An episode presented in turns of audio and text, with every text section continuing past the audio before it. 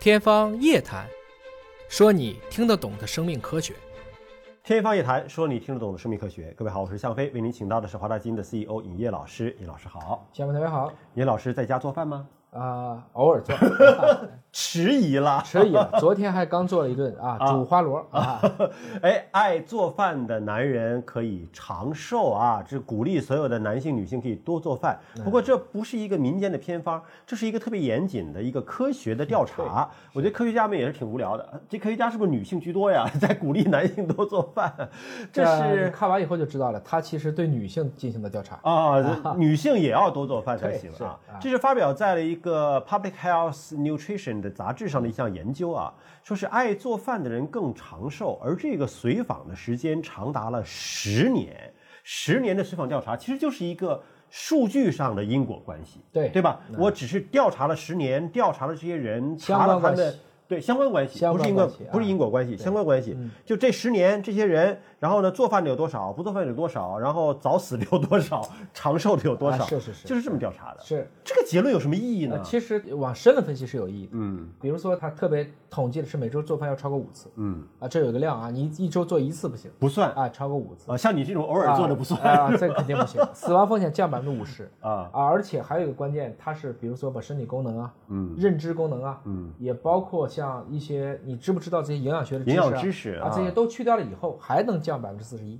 就不管你知不知道营养知识，你就是做饭，哎哪怕你做的饭是那只是非从健康食品，百分之五十降到百分之四十一，但还是降低的。嗯哎，尤其对女性，对女性其实效果特别这好。不还是在鼓励女性下厨房吗？我们可以接着看嘛啊，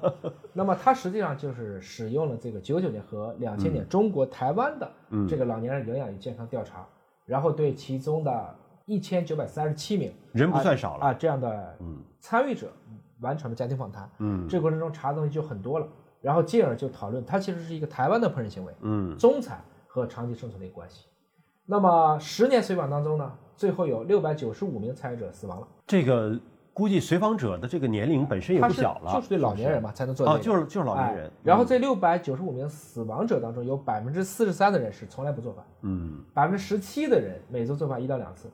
百分之九的人每周做饭三到五次。哦，那反过来呢，他有百分之三十一的人参与者每周做饭超过五次，而这里面最常做饭的居多的都是女性，而且相对来讲是比较健康的，嗯，她也不怎么喝酒，嗯，也不怎么抽烟。换言之呢，还有配偶经常作为这个陪伴吃饭的这个伴侣，嗯，那反过来讲，夫妻感情比较好啊，每周呢他们还会通过步行或者其他的方式购物两次，而且他提到了说，你一周做五次饭的人对，大部分生活的习惯是比较健康的，不嗯抽烟啊，不喝酒啊，对吧？又比较注重健康饮食啊，对吧？就他真正热爱烹饪厨艺这件事情的人，他可能也会研究这他个也事情啊健康。这里就发现了，因为进一步发现呢，就是自己做饭的人，嗯，他们做饭的营养的密度高。营养搭配。啊，就是他自己明白这个事儿。同时嗯呢，他自己食用的这些这些食材啊，包括像用油，他们都比较讲究、嗯啊，就相对来讲呢，这个就比较好。就他一旦热爱，他就会钻研，啊对一钻研他就知道什么好，什么不好，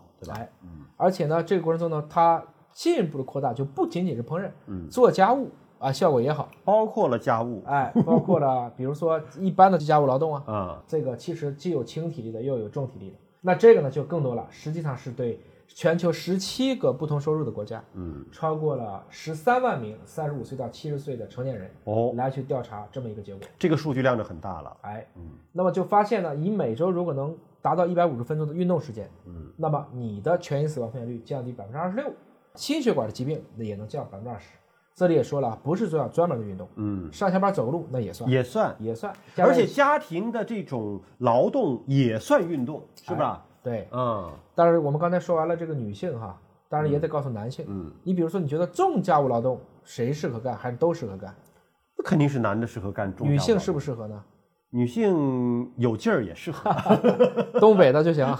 有劲儿就其实这里面讲了，重体力的家务劳动嗯能降低男性死亡风险，啊，换言之，它会增加女性的死亡风险。可能会发生意外是啊，吧这个很难讲，也可能是闪着了啊啊，劲儿不够了，或者说心里很痛苦，这不是老爷们儿应该干的事儿吗？关键家里头有啥重体力劳动呀？比如说搬煤气罐儿、啊，现在谁还搬煤气罐儿？扛一袋儿面，这也不扛面了呀这。你我 说的是万恶的旧社会，那那还是有一些这个城市发展水平不行嘛啊，整体来讲呢，也就是说参与这个重型家务劳动的男性，嗯，猜一下他的死亡风险降多少？降多少？百分之五十二，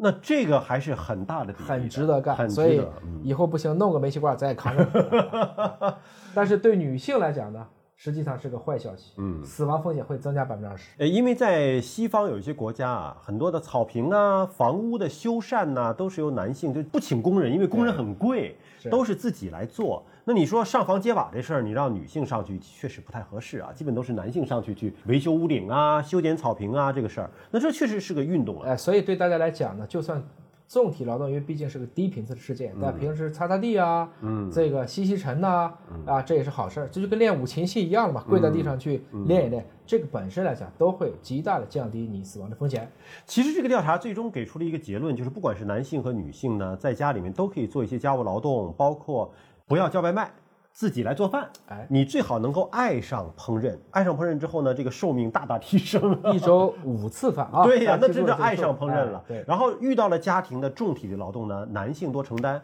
女性少做。那么这两个都做到了，哇，那夫妻双方都是长命百岁啊，这个啊，健康长寿了就。当然不要做饭，一做饭就煮方便面啊 啊，这个就没啥意思了 啊。呃，我们都把这种家庭氛围呵护的更温馨，可能心情也更加的舒畅，是的对吧？心情舒畅同样有助你于做饭好了是吧？不管管中男人和女人，嗯对你总要先抓住他的胃，对哎，这是很关键的。吃的好了，喜欢吃，那也是让家庭和睦的一个因素，也是让自己心情愉快的因素，也是健康长寿的因素。好，感谢您关注今天节目，下期节目时间我们再会。